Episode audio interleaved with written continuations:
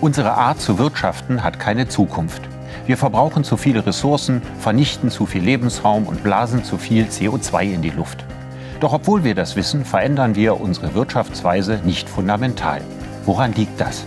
Sind Ökonomie und Ökologie ein grundsätzlicher Widerspruch oder gibt es Anlass zur Hoffnung? Darüber rede ich mit Professor Maya Göpel. Sie ist Mitglied bei Scientists for Future und berät die Bundesregierung zum Thema globale Umweltveränderung.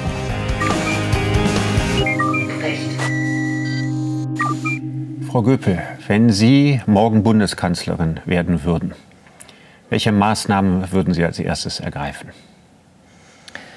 Eine große Bildungsoffensive, eine ganz klare Kreislaufstrategie, ähm, eine Reform der Landwirtschaftspolitik und dann einen Investitionsfonds auflegen.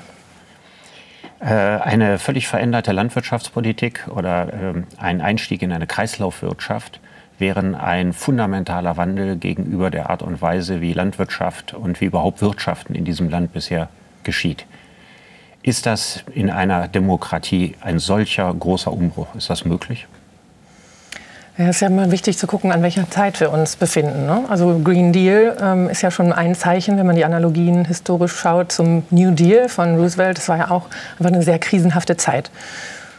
Jetzt könnte man sich wünschen, dass die Krisenhaftigkeit vielleicht noch immer so verstanden wird. Jetzt haben wir den Eindruck, unter dem Parteiengeplänkel ist die Klimakrise und die ökologische Krise so ein bisschen wieder nach hinten gerutscht. Aber wenn wir das ernst nehmen, und deshalb gibt es ja auch immer diese Plädoyers aus der Wissenschaft zu sagen, wir haben nicht nur eine Klima Emergency, also einen Notfall, sondern Planetary Emergency heißt es inzwischen auch vom World Economic Forum, dann würde das ja genau so einen Moment eigentlich rechtfertigen, zu sagen, jetzt geht es wirklich darum, Sachen mal ein bisschen neu auszurichten. Also vom, vom Ernst der Lage her äh, brauchen wir ein fundamentales Umdenken. Aber in einer Mediendemokratie ist die Kür eines CDU-Vorsitzenden oder eines Kanzlerkandidaten äh, unter dem Yellow Press-Aspekt und auch unter dem Unterhaltungsaspekt und dem Aufregungs- und Erregungs- und Tratsch-Aspekt gibt einfach deutlich mehr her. Wie schafft man das eigentlich, ein so fundamentales und sehr viel wichtigeres Thema dauerhaft so am Kochen zu halten, dass wirklich irgendwann auch der Letzte begriffen hat, dass wir einen fundamentalen Umbau in dieser Gesellschaft bewerkstelligen müssen, wenn wir in Zukunft noch ein bewohnbares Land oder eine bewohnbare Erde haben wollen. Wie macht man das?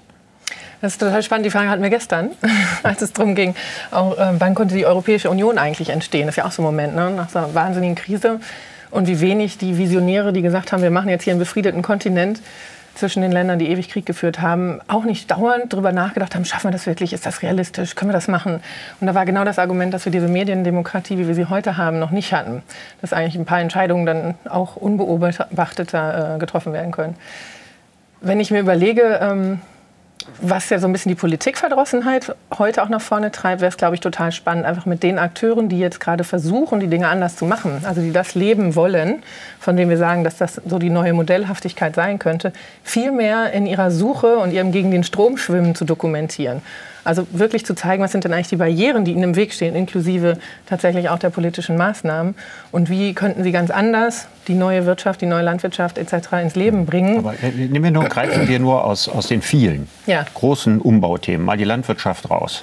Also unser Fleischkonsum ist in dieser Form nicht zu verantworten. Das muss jeder mit seiner Gesundheit ausmachen, das ist das eine. Aber es ist ökologisch und es ist unter Tierwohlgedanken nicht zu verantworten. Also eigentlich müsste Fleisch sehr viel teurer sein, müssen sehr viel weniger Fleisch essen. Und das würde natürlich bedeuten, dass die großen Tierhaltungsfabriken und die großen Massentierhalter und so weiter deutlich geringere Gewinne einfahren. Oder dass sie einen weitaus größeren Teil dessen, was sie produzieren, ins Ausland verkaufen. Das sind ohnehin zwei Drittel. Also wenn jetzt kaum noch Fleisch gegessen wird, weil es sehr viel teurer wird, dann würde das allem zuwiderlaufen, was wir in den letzten Jahren gemacht haben. Wir haben extreme Konzentration von Massentierhaltung. Wir haben ein Handelsabkommen mit Südamerika geschlossen, das in Zukunft das argentinische Rindfleisch nur noch halb so teuer macht wie jetzt, das dann in Massen auf den, auf den Markt kommt. Und das alles, wie wollen Sie das aufhalten? Also es gibt das Freihandelsabkommen, es gibt äh, von der EU eine Belohnung für große Ställe. Äh, Im Grunde ist Massentierhaltung massiv gefördert worden. Das wollen Sie alles rückgängig machen. Wie geht das? Brauchen Sie dafür nicht eine Ökodiktatur? Können Sie das in einer Demokratie überhaupt machen? Mhm. Mhm. Und nur mal ein Feld von vielen anzusprechen. Wie soll das gehen?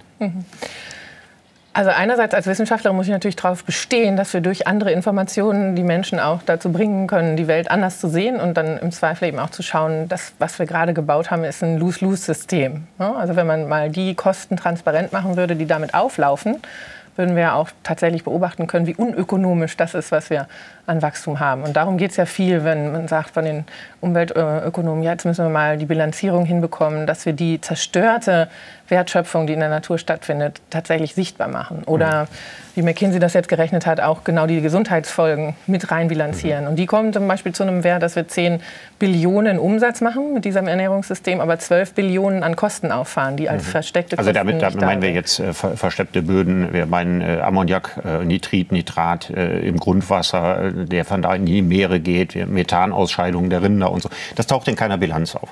Also im Bruttoinlandsprodukt jedenfalls sind, sind die Ökoschäden nicht enthalten. Im Gegenteil, die Ja, fallen sogar positiv ja, ins genau. Gewicht. Ja, weil es muss ja jemand dafür bezahlt werden, es wieder aufzuräumen. Ja, Sie haben in Ihrem äh, wunderbaren Buch gesagt, wenn ein Tankerunglück passiert, steigt das Bruttoinlandsprodukt. Weil da werden ja alle erdenklichen Firmen werden jetzt beauftragt, müssen das machen. Wenn ich Altöle in meinen Gartenteich äh, mache, wenn ich alle Fensterscheiben in meinem Haus einschlage, alles das ist positiv für das Bruttoinlandsprodukt.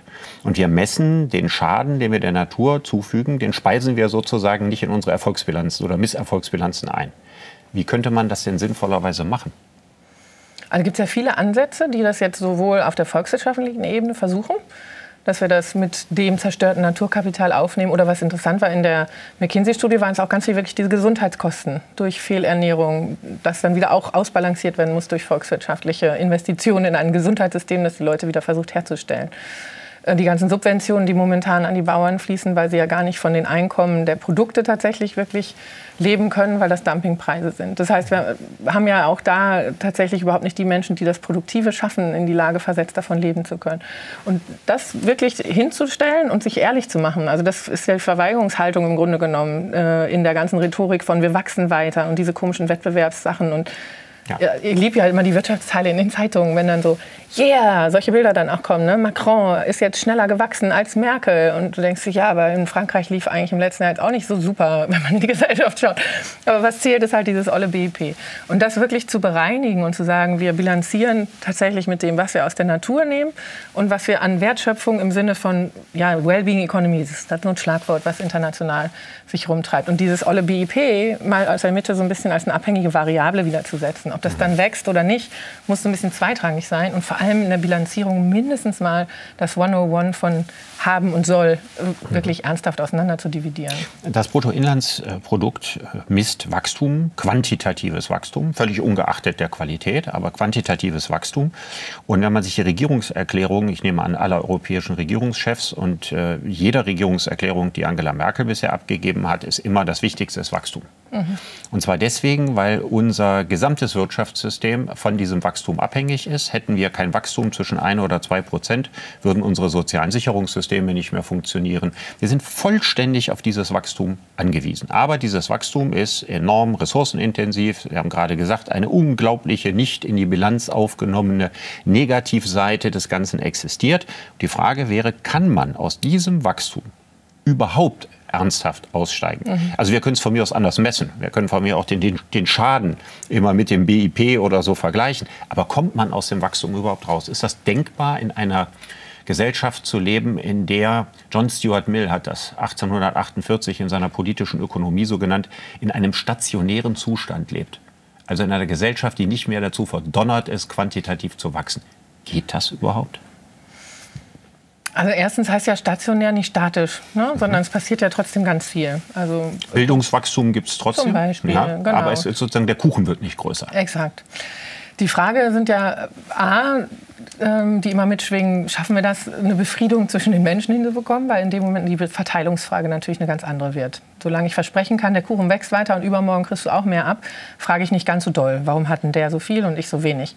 Das ist ja eine ganz soziale Frage. Die nächste Frage ist, die auch immer reingebracht wird, aber Menschen wollen wachsen, die sind halt irgendwie nur so angereizt dazu, sich einzubringen, produktiv zu werden. Und da können wir natürlich aus der Sozialwissenschaft sagen, nö, also es gibt viele Motivatoren, die Menschen dazu bringen, sich für Dinge einzusetzen. Ja, mich erinnert die Situation schon stark ans 19. Jahrhundert, wo wir es ja schon mal geschafft haben, äh, den barbarischen Manchester-Kapitalismus über einen langen, langen Weg bis tief ins 20. Jahrhundert zu transformieren in die soziale Marktwirtschaft. Und ich denke, das hat viele Parallelen mit dem, was heute ist, wo es darum geht, die soziale Marktwirtschaft in eine nachhaltige Marktwirtschaft äh, zu transformieren. Im Grunde genommen doch eine vergleichbare Situation. Genau, und ich glaube, deshalb ist es wahnsinnig wichtig, nicht zu stark zu sagen, wir werden es zeitlich nicht schaffen, sondern eher zu gucken, was können wir daraus lernen was dort vielleicht auch ein bisschen zu lange gedauert hat und wie können wir das vorwegnehmen, weil man sich überlegt, wie Arbeiter dazu genötigt wurden, in den Fabriken anzutreten und wie lange es eigentlich gedauert hat, bis wir Gesetzgebung hatten, die nicht mehr äh, sich der Logik, die ja tatsächlich von den Philosophen zu dem Zeitpunkt auch formuliert wurde, ähm, wenn wir zu viel Armunterstützung machen, dann kommen die ja nicht zur Arbeit. Lass sie sterben oder lass sie arbeiten. Das war ja im Endeffekt die Formel, mit der man die Anreizsysteme damals gesetzt hat. Ähm, das ist ja noch, brauchte man keine Verbote in dem Sinne, sondern es war einfach wähle, ob du in die Lohnarbeit gehen willst oder geh. Ähm, und im Grunde genommen sind das ja Möglichkeiten zu zeigen, A, wir haben es geschafft, aber B, natürlich auch zu sagen, welche Krisenhaftigkeit haben wir gebraucht dafür und was war das eigentlich auch vielleicht für viel zu lange Zeit, die wir uns da gelassen haben, auf solche Missstände zu reagieren und wie können wir vor allem daraus lernen, dass wir gar nicht erst zu diesen Missständen kommen, ähm, sondern tatsächlich die Maßnahmen vorher ergreifen. Hm. Kein Fabrikherr äh, des 19. Jahrhunderts und auch kein Gewerkschaftler hätte sich je vorstellen können, dass wir mal in eine so komfortable Situation gucken, wie heute ein Industriearbeiter in Deutschland lebt. Was er sich leisten kann, dass die Kinder in die Schule gehen, welche Bildungsmöglichkeiten, was für ein Arbeitsplatz, was er für einen Verdienst hat, das hätte er alles für totale Utopie gehalten. Und äh, ich denke, dass im Augenblick das so ist, dass viele sich die Nachhaltigkeitsrevolution mhm. hin zu einer nachhaltigen Marktwirtschaft genauso wenig vorstellen können und genauso denken, das ist doch alles Fantasterei, das geht nicht. Eigentlich sollte uns das Beispiel Mut machen, aber liegt der Unterschied nicht darin, dass wir heute viel weniger Zeit haben? Ja, die, also die Krisenhaftigkeit wird ja jetzt schon spürbar und auch vor allem bei uns vor Ort spürbar. Und von daher, also diese Idee, dass ich da wieder dran vorbeigucken kann und den Klimawandel wieder wegdrücken kann oder die Effekte vom Insektensterben wieder ignorieren kann, ich glaube, der Moment ist ja vorbei. Und jetzt ist dann ja, der Wettlauf eröffnet im Grunde genommen, was machen wir jetzt in den nächsten zehn Jahren? Und in vielen Bereichen müssen sowieso große Investitionen getätigt werden in Mobilität, in Energiesysteme und dann wirklich jetzt darum zu kämpfen, dass das Richtung Nachhaltigkeit geht, das ist ja genau die Chance. Und je mehr entsteht, umso mehr merken Menschen, hey, da ist ein gutes Leben unter ganz anderen Bedingungen möglich und umso geringer wird dann der Widerstand. Also ich habe in Ihrem Buch die äh, Zahl gefunden, dass die Menschheit in den letzten 30 Jahren mehr CO2 in die Luft äh, geblasen hat, äh, wahrscheinlich seit Entstehung des Homo sapiens. Also wenn die letzten 30 Jahre ja, mehr Schaden angerichtet haben als die äh, Jahrtausende bis hin Jahrmillionen zuvor, was werden die nächsten 30 Jahre alles noch für Schaden anrichten? Wir haben ja eigentlich gar keine Zeit mehr, auf solche Transformationsprozesse von unten zu warten, oder? Also ist das schnell genug? Ja, äh, jetzt wissenschaftlich argumentiert zu sagen, es wäre wirklich sehr wünschenswert, in den nächsten zehn Jahren echt die Kurve zu kriegen mit der Klimaneutralität bitte bis 2035 in Deutschland. Mhm. Ja, und gleichzeitig ist in den Prognosen ja immer die Frage, wie schnell geht ein Umbau, auch nur dann zu beantworten, wenn ich sehe, was kann ich in fünf Jahren aus dem tatsächlich erwarten, wie schnell Veränderung geht, was sich in den fünf Jahren ausgebaut hat. Also es kann ja was auch da Beschleunigendes sein ja, also tatsächlich, dass wir heute sagen, das ist überhaupt nicht möglich und dann gibt es irgendwelche tollen technologischen Durchbrüche oder irgendwelche ähm, Brexits oder irgendwelche anderen Sachen, die man nicht vorhergesehen hat und dann scheint auf einmal sehr viel mehr möglich, als es noch vor fünf Jahren denkbar war. Deshalb ist es A, total wichtig, nicht den Kopf in den Sand zu stecken und aus dem alleinigen Heute zu denken, das können wir nicht schaffen. Und B, natürlich auf der anderen Seite total wichtig, sich nicht zurückzulehnen und zu sagen, oh, also vor mhm. 20 Jahren können wir den Kohlearbeitern aber nicht zumuten, dass das mit der mhm. Braunkohle zu Ende ist. Das mit der Kohle müssen Sie mal eben noch in einer Minute erklären, weil ich bin ja ein Laie, ich verstehe das nicht. Also soweit ich das sehe, ist die, die Braunkohle äh, nicht besonders arbeitsplatzintensiv. Also so wahnsinnig viele Leute arbeiten da gar nicht. Also wenn ich beim Braunkohletagebau, wo ich häufiger vorbeigucke, da runter gucke, sehe, wie ausgesprochen wenig Leute da eigentlich arbeiten. Wenn ich mir überlege, diese riesen Löcher wieder zuzumachen, da brauchen wir noch viel mehr Leute. Also was ich jetzt gerade nicht verstehe, ist, ich meine, jemand, der in der Lage ist, so, so einen Braunkohlelader da äh, zu betätigen, der kann auch Bäume pflanzen oder eine Grube ausheben und, und, und Teiche anlegen. Also das wäre doch viel arbeitsplatzintensiver. Geht es denn da überhaupt um Arbeitsplätze? Geht es nicht um die Gewinninteressen der Braunkohleförderer? Also die Arbeitsplätze sind doch vorgeschoben. Es würden doch viel mehr Arbeitsplätze entstehen bei der Renaturierung. Ja, es werden auch viel mehr Arbeitsplätze im Energiebereich entstehen, hätten wir nicht die Solar- und die Windkraftenergie. Äh, ja, aber man, sieht, aber man sieht, wie unglaublich stark diese Lobbys sind. Und in der Landwirtschaft haben Sie gerade Beispiele gemacht, wie sich vielleicht auch Verbandspolitik ändern wird. In der Braunkohle ist so eine Entwicklung nicht zu erwarten. Ja gut, aber die muss ja auch komplett sterben. Sie kann sich ja nicht mehr transformieren. Also dann wäre ja eigentlich der gesellschaftliche Auftrag zu sagen, wie schaffen wir das Naja, die Firma Narrativ? kann ja vielleicht neue Geschäftsmodelle entwickeln, die nichts mehr mit Braunkohle zu tun haben. Ja, versuchen ja auch zum Teil mit ihren Spin-offs in Innogy und wie sie nicht alle heißen. Und Jetzt gibt es Disney. jetzt gibt's auf der einen Seite die Dynamik von unten her, die Dinge zu verändern, was Sie gerade am Beispiel der Landwirtschaft erklärt haben. Und auf der anderen Seite werden Sie vermutlich der Ansicht sein, ohne Verbote und rigorose Regelung von oben wird es auch nicht gehen, oder?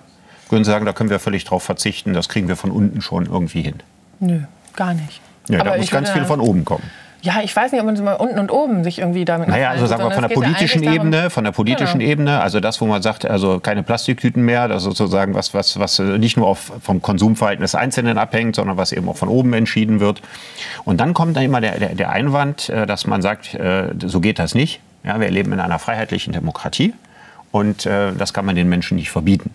Also wir können den Lebenswandel nicht von oben vorschreiben. Was sagen Sie dazu? Weil das ist das klassische Argument der Liberalen oder das Argument von Friedrich Merz, der gesagt hat, Klimawandel ja und so weiter, aber bitte nicht auf Kosten der Einschränkung der Freiheit eines jeden Einzelnen. Was bei diesen Menschen ja total auffällt, ist, dass ihr Liberalismus eigentlich immer so einer Verantwortungsverweigerung gleicht. Ne? Weil wenn ich wirklich liberal, also den ganzen Liberalismus nehme, dann geht mit politischer Freiheit eine Verantwortungsübernahme einher. Und bei der Klarheit in der Evidenz von dem, was unsere weitere Tätigkeiten tun, ich nehme mal gerne das Beispiel in den Momenten von den Malediven, die im Dezember vor dem Internationalen Strafgerichtshof einfach mal den Ökozid eingefordert haben. Die gesagt haben, wir kommen ja so politisch nicht weiter und auch ökonomisch nicht. Wir brauchen jetzt den Tr- Strafbestand, dass die Praxis der reichen Länder, die einfach festhalten an den Emissionen, unsere Staaten tötet. Also die Kausalität ist ja inzwischen einfach nachgelegen. Und deshalb ist die Mens Rea für einen Strafbestand da. Also die Freiheit, so viel CO2 in die Luft zu pusten, wie wir Wie das tun, bedroht die Freiheit der Menschen Exakt. auf den äh, Malediven und zwar nicht nur äh, im Detail, ja, sondern die, die Existenzgrundlage. Exakt. Und deshalb muss ich doch sagen, der Liberalismus, der da proklamiert wird, ist halbiert. Ich will für mich die Ignoranz in Anspruch Also die, nehmen. die Freiheit, die ich mir leiste, zu Genau. tun und zu lassen, was ich will, geht auf Kosten anderer, äh, deren Lebensgrundlagen dadurch zerstört werden. ja.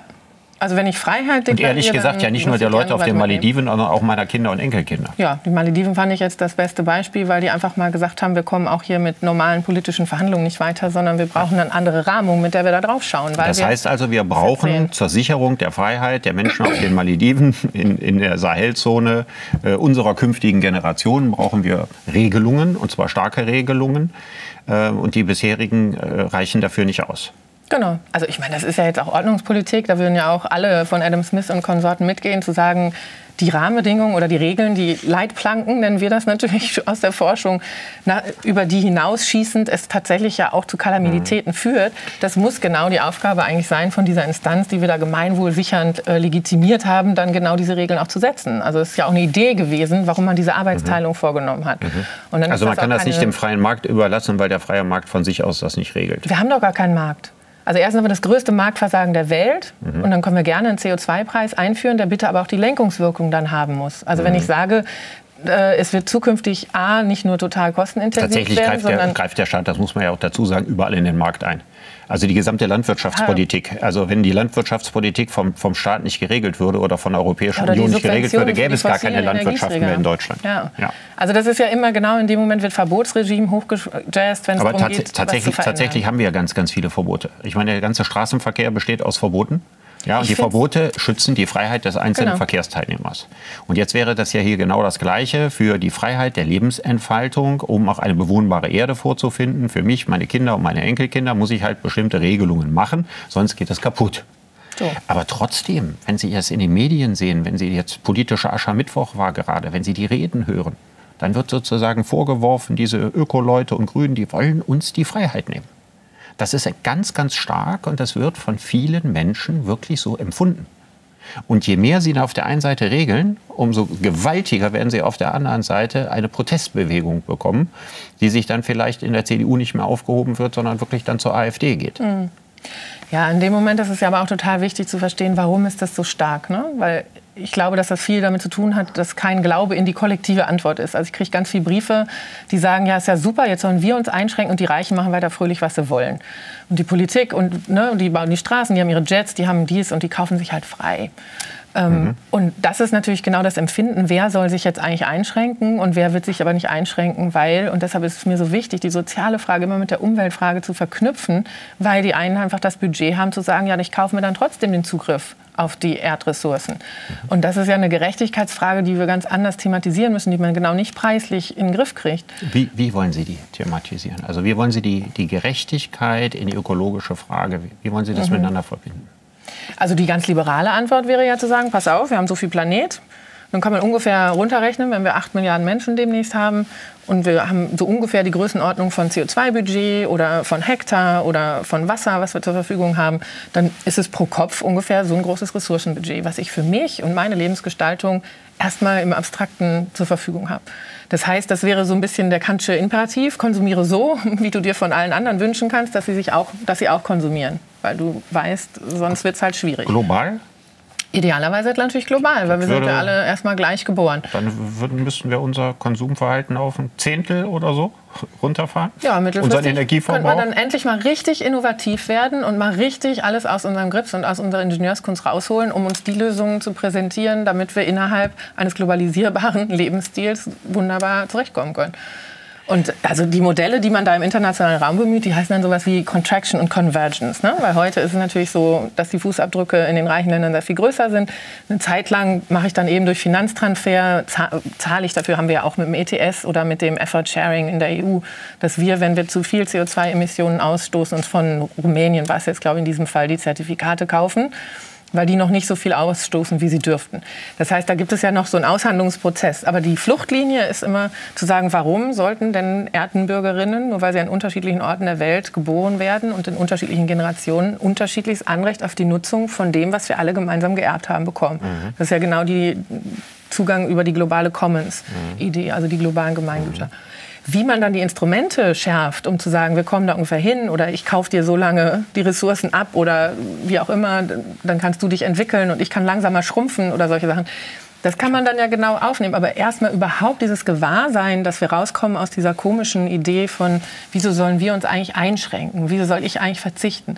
Also ich kann ja nur dann sauer werden, dass ich verzichten soll, wenn ich den Einspruch habe, ich habe legitimerweise das Anrecht darauf, so viel zu haben. Ja, ich glaube, dass dieses Gefühl sehr verbreitet ist. Ja, sicher ist das Gefühl sehr verbreitet. Das ist auch unbequem. Es ist ja auch früher nie in Frage gestellt worden. Nö. Das war ja auch Teil der Geschichte, was erfolgreich ist. Dass Ja. genau alle aufschließen auf den Lebensstil, den wir haben. Und dann ist das erfolgreiche Entwicklung in der Welt. Und dafür entkoppeln wir halt den Ressourcenverbrauch vom Wachstum und dann läuft es. Also ich glaube, dass die konservativen Parteien, dass die liberalen Parteien ihren Wählern nicht schmackhaft machen können, dass wir unseren CO2-Ausstoß, äh, unseren Ressourcenverbrauch, unseren ökologischen Fußabdruck ja nicht nur halbieren, sondern, weiß ich nicht, auf ein Fünftel oder sowas in absehbarer Zeit reduzieren wollen. Und die verlassen sich eher auf was anderes. Die sagen sich, gibt es nicht eine Lösung, indem wir einfach immer geilere und bessere Technik bringen und mit Hilfe dieser Technik werden wir die Probleme lösen. Also Geoengineering als äh, Schlagwort. Also kann man sich ganz viele tolle Tricks ausdenken mit Hilfe von Technologie, dass man genauso weiterleben kann wie bisher und das ökologische Problem oder die drohende Katastrophe trotzdem in den Griff kriegt. Das haben wir 30 Jahre probiert. Ja, vielleicht müssen mehr staatliche Subventionen oder mehr Anstrengungen da reinfließen. Sie haben doch auch prinzipiell was dagegen, oder? Sie sehen da keine Lösung drin. Also wir kriegen es, solange die Anreizlogik und die Verwertungslogik so besteht, ja auch nicht äh, hin. Weil der Rebound-Effekt ist so gut dokumentiert, dass wir in dem Moment, wo wir etwas effizienter herstellen, die Ressourcen nicht im Boden lassen, sondern die Ressourcen dann eben für was anderes benutzen, weil wir dann noch mehr absetzen können. ja, also das- diesen Rebound-Effekt müssen wir ein bisschen genauer erklären. Ja. Ich glaube, die Glühbirne eignet sich als, als Beispiel dafür. Ja, Glühbirne hat, äh, wurde dann irgendwann so gebaut, als das äh, Material, mit dem sozusagen Glühbirne glühte, ausgewechselt wurde. Sie können das besser erklären, ja, äh, durch den Wolframdraht, der dann da drin ist. Dann brauchte die nicht mehr so viel Energie. Und was war die Folge? Ja, Energie wurde immer günstiger. Jeder konnte sich eine Glühbirne leisten und insgesamt wurde da mehr verbraucht und nicht weniger. Genau. Und, und das meinen Sie, ist mit sehr vielen angeblich äh, ökoeffizienten Produkten heute auch der Fall. Also erstmal, wenn wir wirklich sagen würden, das Ziel, die Fluchtmarke, wie wir das messen, ne, diese Entkopplung, ist ja schon wieder seltsamerweise Ressourcen. Einsatz pro GDP, also pro BIP, pro Brutto- Bruttoinlandsprodukt. Wir gucken nicht rein, wie können wir den Ressourceneinsatz für beispielsweise eine Grundversorgung mit materiellen Gütern aller Haushalte hinbekommen. Das wäre ja schon mal eine andere Rechnung, sondern es muss wieder irgendwas wachsen. Das heißt, der Anreiz ist ja auch, eine Überversorgung herzustellen und im Zweifel die Leute dazu anzureizen, durch noch mehr Werbung das schneller wegschmeißen. Also wenn man wirklich den Fluchtpunkt setzen würde, jetzt machen wir die Technologierevolution so, dass wir gute Lebensstile langfristig mit dem minimalsten Fußabdruck ökologischen ausrichten, dann wäre die Innovationsagenda ja erstmal wirklich mit einer Richtung versehen, die uns Nachhaltigkeit überhaupt mit sich bringen könnte. Bisher haben wir immer die Kurve über Absatzsteigerung gemacht. Das heißt, der Anreiz war gar nicht da die Ressourcen wirklich im Boden zu lassen, sondern der Anreiz ist immer noch mehr aus den Ressourcen rauszuholen, weil die Quantität der abgesetzten Dinge weiter steigen soll. Und dann gucken wir uns an gleichzeitig mit dem Volumen, die die Autos dann haben. Also dieses 3-Liter-Auto wird ja seit ewig versprochen, aber was machen wir? Die Autos werden halt irgendwie vielleicht elektronisch, aber bam, das dicke... Wie erklären sich das? Noch nie waren die Autos so groß wie heute. Also wir, wir leben jetzt in einer Zeit, in der die Mehrheit der Bevölkerung den Ernst der Lage erkannt hat.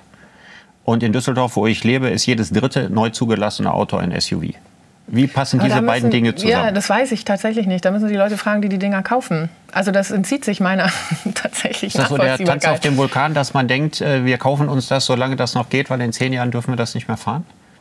Kann sein. Das war ja so ein bisschen, glaube ich, bei den Elektrobirnen auch, ne? dass alle gesagt haben, boah, dann hole ich mir jetzt noch mal die richtige mhm. Osram und mit dem 100 Watt und so. Mhm ähm, kann schon sowas rebellisch, vermeintlich rebellisches haben. Ich glaube, die haben das ja auch lange angegleist. Und ja Marketingkampagnen mit wahnsinnigen Geschichten drum reingesponnen ist so dieser Distinktionskonsum. Ne? Ich mhm. bin größer, ich habe mehr Bequemlichkeit und jetzt haben die das, dann brauche ich das auch. Also das kommt ja noch so als nächstes dazu, ne? diese Lebensstil-Wettlauf im Grunde genommen. Wie zeige ich, dass ich eigentlich bei denen bin, die erfolgreich sind? Und das wird auch noch viel zu wenig in Frage gestellt. Da wünsche ich mir tatsächlich auch von denjenigen, die diese Rollenmodelle sind in unserer Gesellschaft, viel klarere Positionierung zu sagen, ich sehe schon ein, dass mein Fußabdruck einfach zu groß ist. Und wenn ich da auf Insta nur die ganze Zeit rumposte, wie unglaublich ich wieder hier bin und da bin und jenes aber, und dahin Aber wenn es reicht ja, wenn ein Drittel äh, das nicht einsieht, brauchen wir dann das Verbot? Also nochmal, meine Frage ist ja immer, wie muss ich mir das in Zukunft vorstellen? Wie stark kann ich mich auf Einsicht verlassen? Und wie stark muss ich Regelungen machen, von denen ich denke, die Leute werden sich schnell anpassen? Denn das tun sie. Das Rauchverbot ja. ist ein schönes Beispiel. Es gab eine riesige Empörung. Zwei Jahre später war gar keine Empörung mehr. Heute können Sie sich nicht mehr vorstellen, dass Sie in einem guten Restaurant sitzen und jemand Ihnen den äh, Zigarrenqualm auf den Teller bläst. Also die Menschen haben sich ganz, ganz schnell an etwas angepasst, wo ein großer Teil der Bevölkerung gesagt hat, das lasse ich mir nicht verbieten. Das könnte man ja rein theoretisch auch machen. Nichtsdestotrotz kenne ich in Deutschland keine politische Partei, die tatsächlich sagt, äh, wir brauchen deutlich mehr Regelungen und Verbote. Die Grünen machen, äh, bekreuzigen sich. Also das darf man ihnen bloß nicht anhängen. Das sehen sie sozusagen als übelste Form der Beschimpfung. Mhm. Wenn die auf freiwillige Einsicht setzen, kann das durchaus sein, dass es noch 20, 30 Jahre dauert, bis äh, sich die Vernunft durchgesetzt hat. Und die Zeit haben wir nicht. Mhm. Was machen wir da? Na, einerseits äh, natürlich darauf bauen, dass Menschen auch außerhalb der Politik nachdenken können und dann einfach schon mal anfangen. Und wir haben ja deutlich gesehen durch die Proteste von den Fridays for Future, in dem Moment, wo die Legitimität systematisch entzogen wird, wenn die eigenen Kinder am Küchentisch sagen, was machst du eigentlich den ganzen Tag? Und wenn diese Rhetorik von ihr klaut uns die Zukunft und ihr wisst es auch und ihr tut nichts, das ist natürlich eine Kraft gewesen, ähm, die haben wir vorher aus der Wissenschaft mit allem Alarmismus, der uns dann vorgeworfen wird, ja nie aufbringen können. Und deshalb ist die, die Frage von der Rollenverteilung, in dem, wie können wir Politikgestaltung beeinflussen, natürlich eine wichtige. Und in dem Moment, wo die öffentliche Meinung sich anders dreht, und deshalb mache ich das ja auch extra in vielen Interviews in diesem Jahr, sagen, Verbote können befreien. Also Verbote können mir auch einfach sicherstellen, dass ich als Konsumentin die Akzente setzen kann. Mhm. Aber ich bin nicht mehr letztverantwortlich dafür, die Finanzkonzerne irgendwie dazu zu bringen, dass sie nicht die Welt hinrichten oder eben tatsächlich die ganze Fleischproduktion umzustellen. Das ist ja auch eine radikale Überforderung eigentlich von dem Einzelnen. Das wissen wir auch alle. Mhm. Und deshalb die, den Diskurs und dann tatsächlich zu schauen, wie können wir Momente vorbereiten, in denen ähm, eine andere tatsächlich Bewusstseinswerdung noch kommt. Also was natürlich geholfen hat, war in Brandenburg, dass die Seen zurückgehen, dass die Wälder brennen, dass es viel zu heiß war. Fukushima war also ein anderes Moment wo im Grunde genommen dann eine politische Kehrtwende stattgefunden hat. Das heißt, diese externen Schocks, wie wir das äh, nehmen, dann auch ein Stück weit zu antizipieren und mhm. vorwegzunehmen. Und mhm. im Moment gibt es ja mehr und mehr Arbeitsgruppen, die sagen, was machen wir mit der nächsten Finanzkrise? Wie können wir aufpassen? Mhm. Und das ist genau die andere Frage. Also wie können wir lokal die kleinen Resilienzstrategien bauen, die schon mal zeigen, wie es gehen kann? Und wie kann man sich auf solche Schockmomente vorbereiten, wo dann tatsächlich auch legitimerweise was sehr anders gemacht werden muss? Und wie kann man dafür sorgen, dass nicht das alte System wieder stabilisiert wird, was wir 2008, 2009 gemacht haben, sondern tatsächlich transformativ eingegriffen wird? Äh, wir haben mit der Landwirtschaft angefangen. Wir sind jetzt beim Finanzsystem. Und äh, wenn ich mir vorstelle, diese Jahrhundertaufgabe, Umbau der sozialen Marktwirtschaft in eine soziale, nachhaltige Marktwirtschaft, dann ist das ein Systemumbau, der eigentlich alle Bereiche umfasst. Mhm. Ne, es geht jetzt nicht einfach nur darum, äh, Wärmedämmung hier zu machen und da keine Plastiktüten, sondern eigentlich brauchen wir, wenn wir tatsächlich nachhaltig werden wollen, wird das eine ganz andere Gesellschaft. Klar. Und wir leben in einem Land, in dem die Mehrheit der Menschen keine ganz andere Gesellschaft möchte, sondern eigentlich die Gesellschaft, so wie sie vor 10 oder vor 20 Jahren war, bevor der ganze Mist und die ganzen Probleme angefangen haben. Und dieser Mentalitätswechsel, den hinzubekommen, der ist schwierig und mir erscheint er aus einem Grund besonders schwierig. Ich sehe einen großen Unterschied zwischen volkswirtschaftlicher und betriebswirtschaftlicher Perspektive. Mhm. Also derjenige, der in, von mir aus in der, in der Braunkohle arbeitet oder in der Automobilindustrie, der Mensch, der, der Manager, der Top-Manager, wenn der mit seinen Kindern am Tisch sitzt, dann hat er genauso sieht er die, den Klimawandel oder die Klimakatastrophe genauso als Problem. Der weiß auch, es kann in einer endlichen Welt kein unendliches Wachstum geben. Und das volkswirtschaftlich ist ihm klar, dass wir so nicht weitermachen können. Aber betriebswirtschaftlich in der Firma, in der er arbeitet, wo er den Aktionären verpflichtet ist, wo, es, wo er nach Bilanzen gemessen wird, da kann er sich sozusagen diese Perspektive nicht leisten. Nein, wir haben es noch mal schön verschärft, weil wir jetzt ja auch noch sehr exportorientierte Unternehmen haben und für die ist der Anreiz nicht mal mehr gegeben sondern du verkaufst in einem Markt, wo der internationale Wettbewerb stattfindet. Mhm. Das heißt, die Idee, dass der Binnenkonsum von deinen Produkten mhm. angekurbelt wird Klar, durch die Löhne, also ist ja da, auch noch. Aber das war sozusagen die Sozialproblematik. Aber genau. bei der Nachhaltigkeitsproblematik haben wir das Gleiche. Also, jeder Top-Manager ist eigentlich dafür, dass die Erde erhalten bleibt. Aber innerhalb seiner Firma muss er nachher quantitatives Klar. Wachstum hinlegen und muss gute Bilanzen hinlegen. Und hier haben wir wieder die gleiche Problem, betriebswirtschaftliche Ebene und volkswirtschaftliche Ebene passen nicht zusammen. Und die Frage ist, können wir etwas von früher lernen? Wodurch ist es denn passiert, dass die volkswirtschaftliche Perspektive die betriebswirtschaftliche mal ausgehebelt hat? Und das war, weil man Angst hatte damals vor dem Kommunismus. Die hatten Angst, dass A, die Kaufkraft war zu schwach und die Massenverelendung war so groß, dass die Angst hatten, die Gesellschaft radikalisiert sich und schafft das bestehende System ab. Ja, ja jetzt und deswegen ist man dem entgegengekommen. Und das würde ich gerne mal übertragen auf die Situation heute. Hm. Deshalb ist es ja auch interessant zu schauen, wie kann also aus der Transformationsperspektive ist genau das, was Sie beschreiben, ja immer der Stress im System muss groß genug sein, damit vor allem diejenigen, die unter dem aktuellen Status quo recht privilegiert sind, ähm, überhaupt in Bewegung geraten.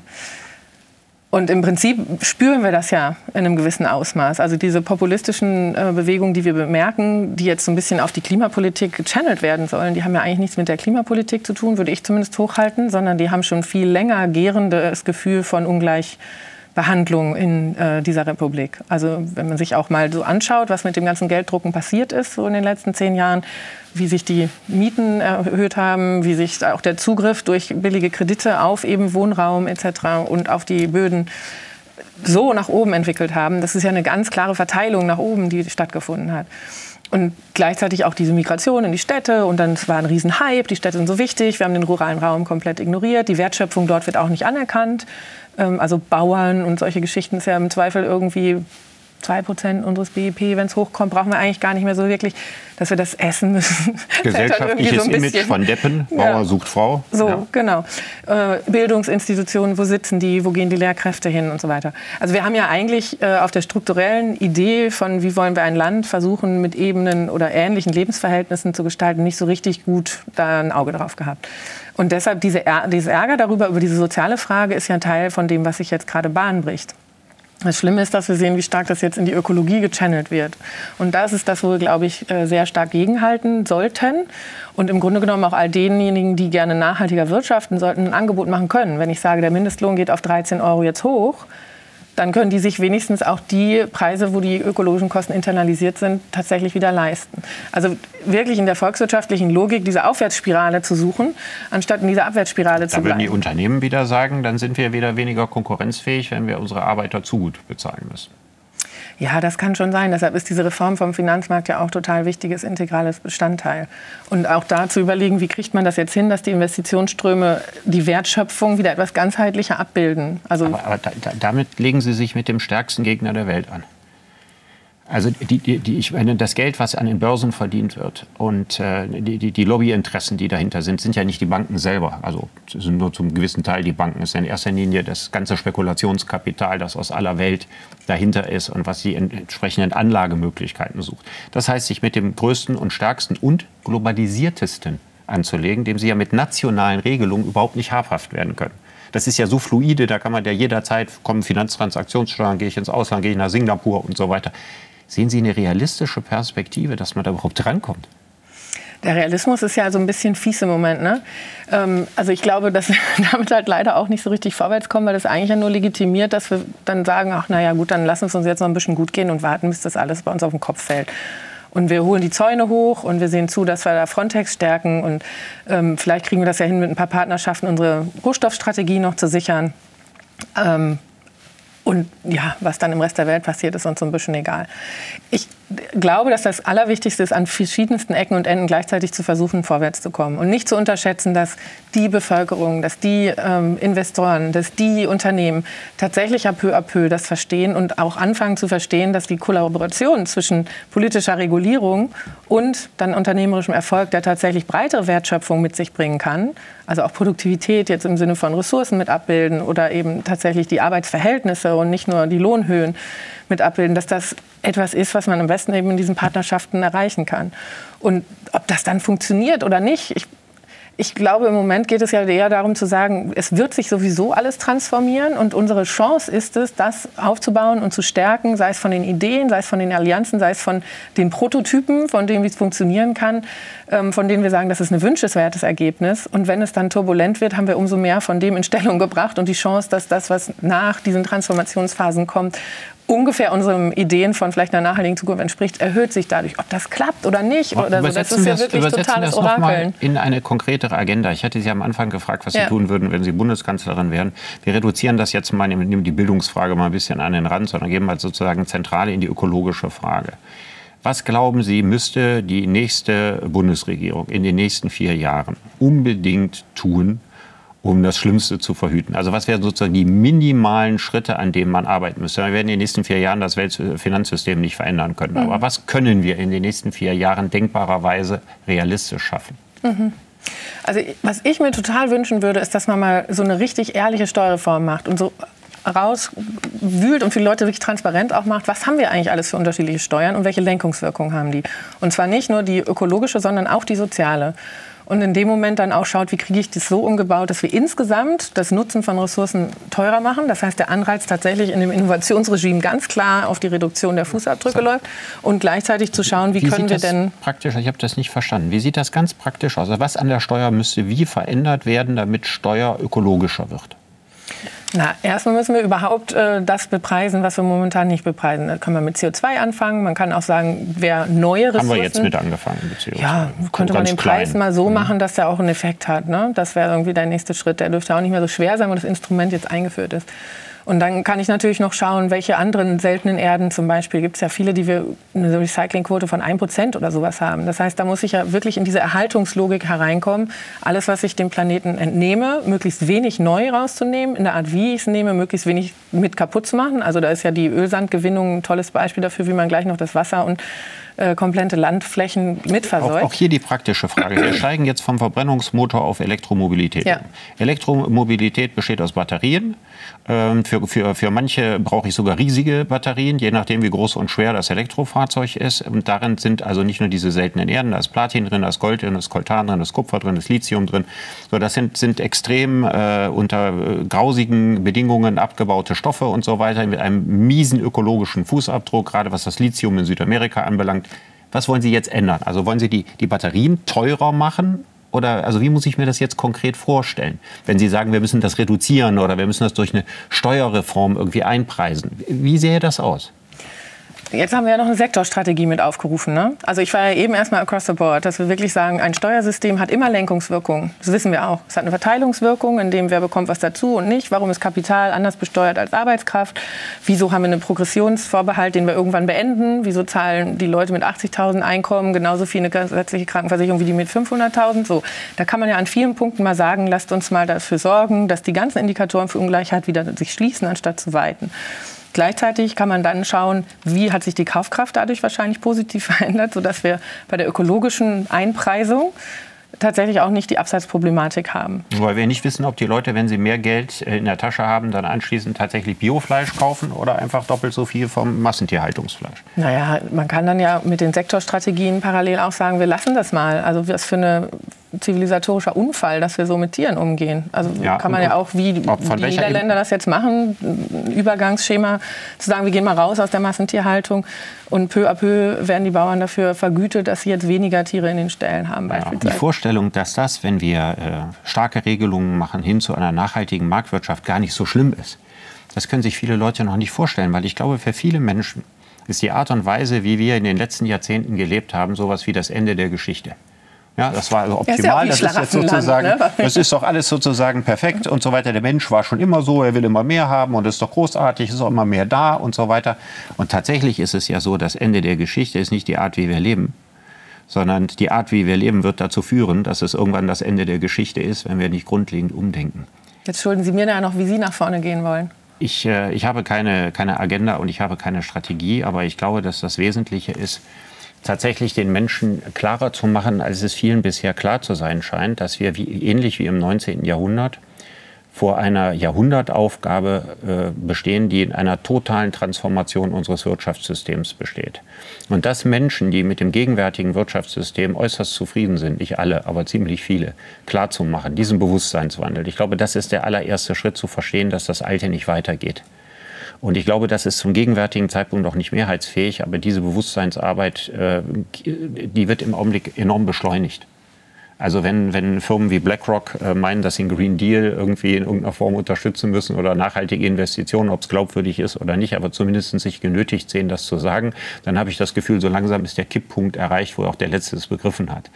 Und ich denke, dann werden wir mit dem, was Sie gesagt haben, wenn wir positive Beispiele gelungener Transformation vorführen können, und zwar immer mehr, werden die Leute sich in dieses Fahrwasser begeben. Aber diesen kritischen Punkt zu überwinden, der könnte unter Umständen aus meiner Sicht durch eine Zeit gehen, in der in mehreren europäischen Ländern erst rechtspopulistische Regierungen Trump imitieren müssen, bis die Leute es endgültig begriffen haben, dass es kein Zurück ins Gestern gibt. Und dass wir uns den Umweg nicht leisten, daran müssen wir alle zusammenarbeiten. Ja, das ist wohl wahr. Frau Göpel, ich danke Ihnen für das Gespräch. Ich danke Ihnen auch.